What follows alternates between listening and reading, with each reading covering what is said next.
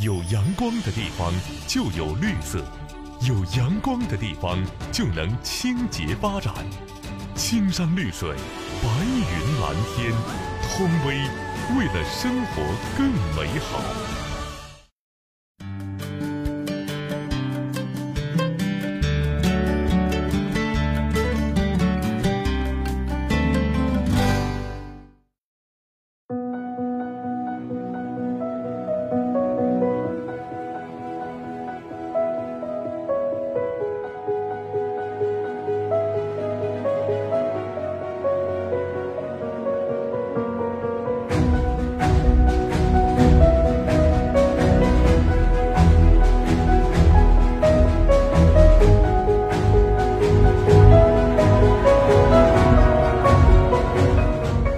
这些美丽的自然风光都是来自南半球的一个国度——新西兰。这座南太平洋的一个岛国呀，有着绝美的自然风光啊，甚至有人称赞这里为世界上最后一片净土。那，虽然说它距离我们成都非常的遥远，但是近年来新西兰旅游热在不断的升温。二零一四年，新西兰驻成都总领事馆正式开馆。那成都跟新西兰这两个在南北半球独具魅力的地方。迎来了进一步合作的契机。今天呢，我要带您认识一位新西兰驻成都总领事馆的华裔小伙，叫张典。这个张典小伙呢，出生在中国，那现在的身份是总领事馆的副总领事啊，这在西方国家外交圈里头啊，算是非常罕见的一件事情了。啊，接下来我们来听一听张典他有什么样精彩的人生故事。Yeah, I guess I have to do this like little talk now. So, 啊，成都的朋友你好，我是张典。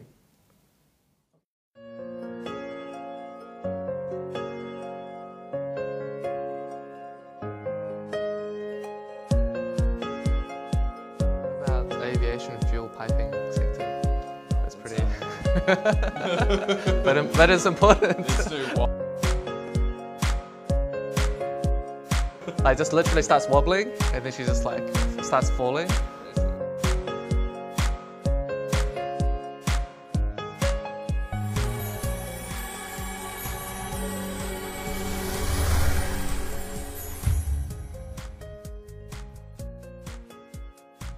我其实是在内蒙古出生的，啊，完了，我父母呢都是啊去新西兰是九十年代那时候移民过去的，所以我是。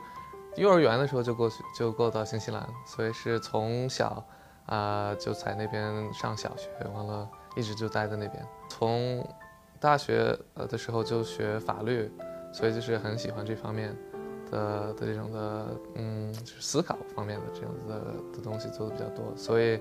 啊，我其实毕业的时候并没有想当外交官或者从事这种的呃国际关系这方面的工作啊，其实也是。比较碰巧，啊，就是我的一个朋友正好要去申请去外交部去申请这个外交官的呃工作，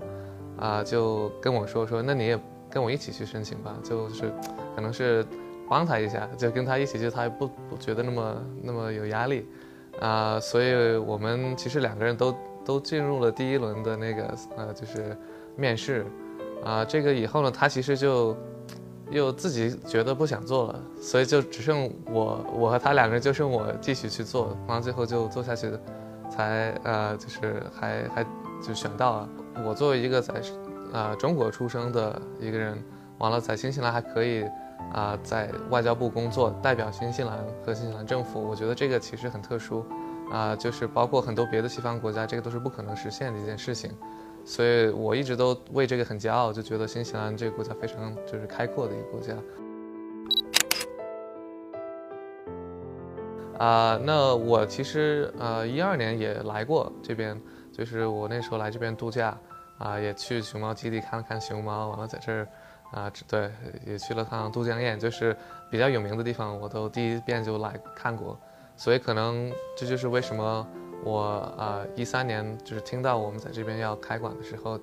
呃就刚刚来过成都，就呃感受非常好，所以就是觉得那要是可以回来来来这边来工作的话，那其实也是再好不过。我认为在新西兰那边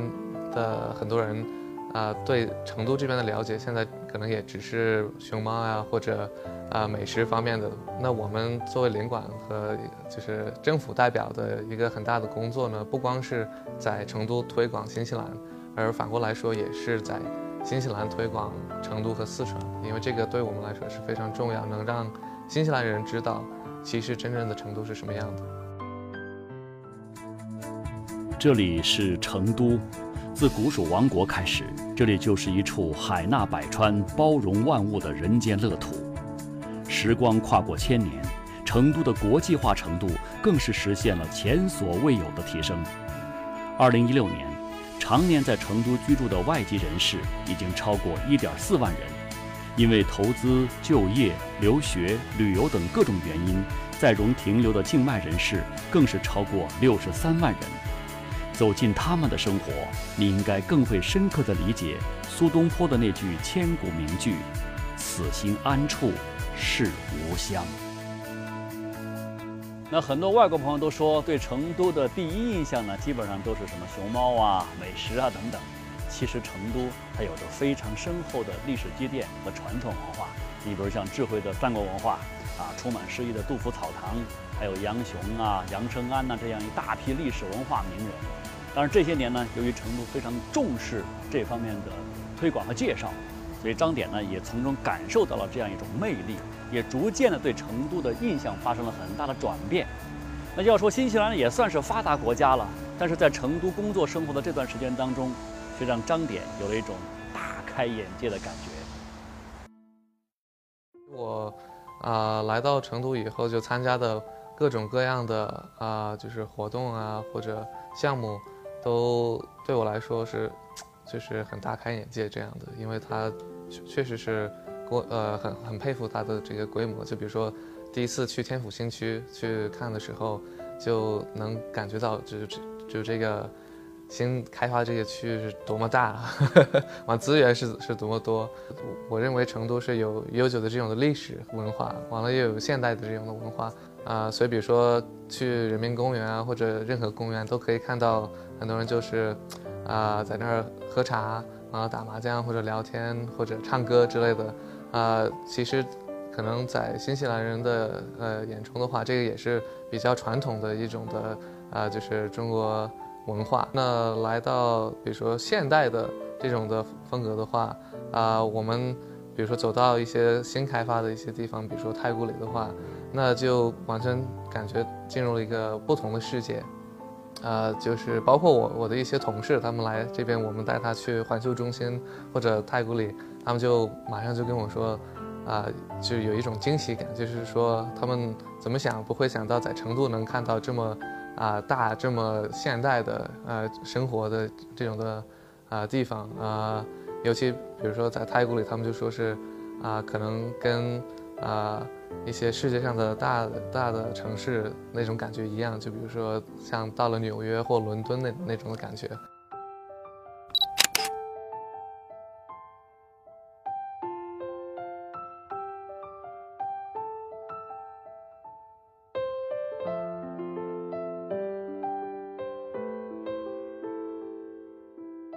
新西兰和成都这边的教育当然有呃有不同的特色吧，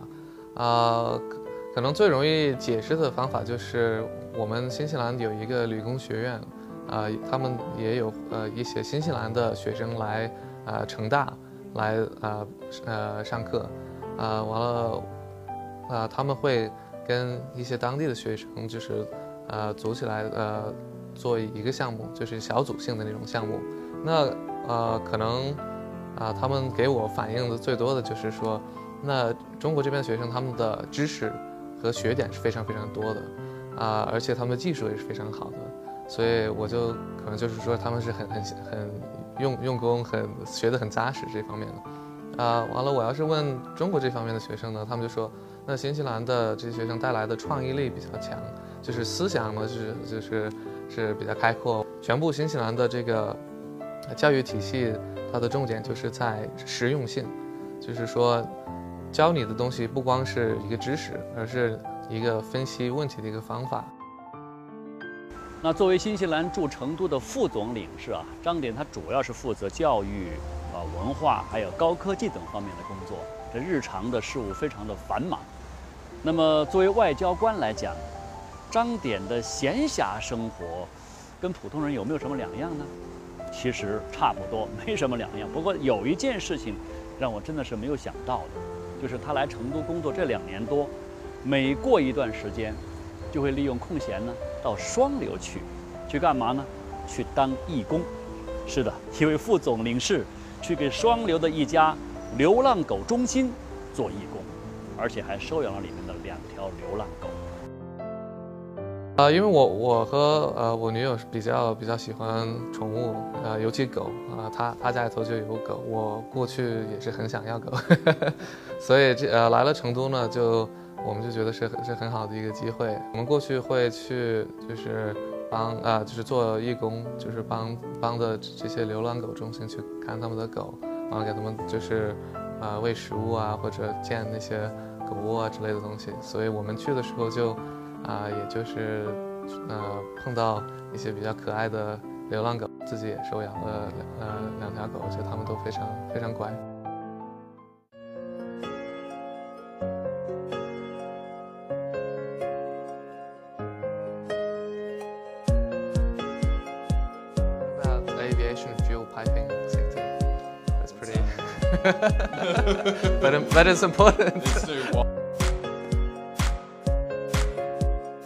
Like just literally starts wobbling and then she just like starts falling.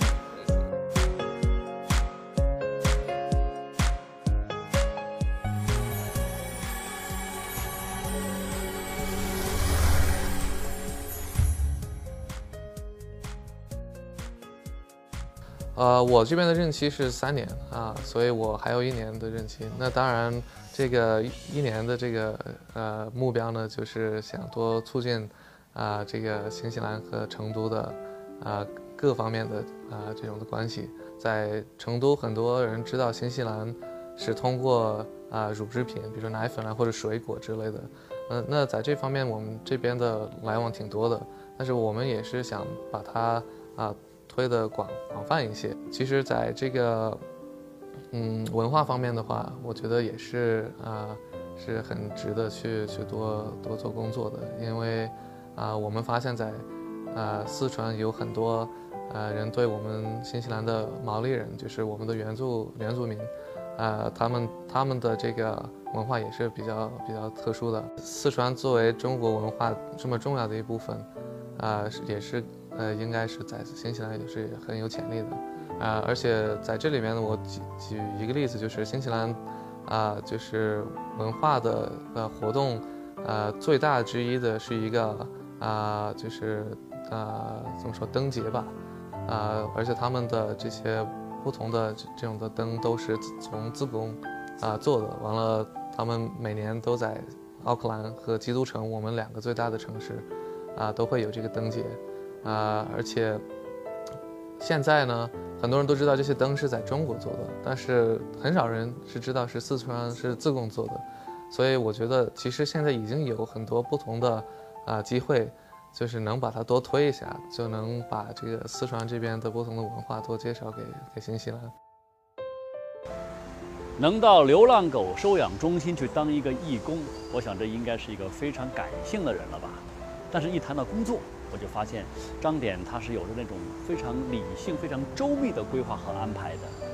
呃，张典曾经发过这样一个感慨，他觉得自己啊任期太短了，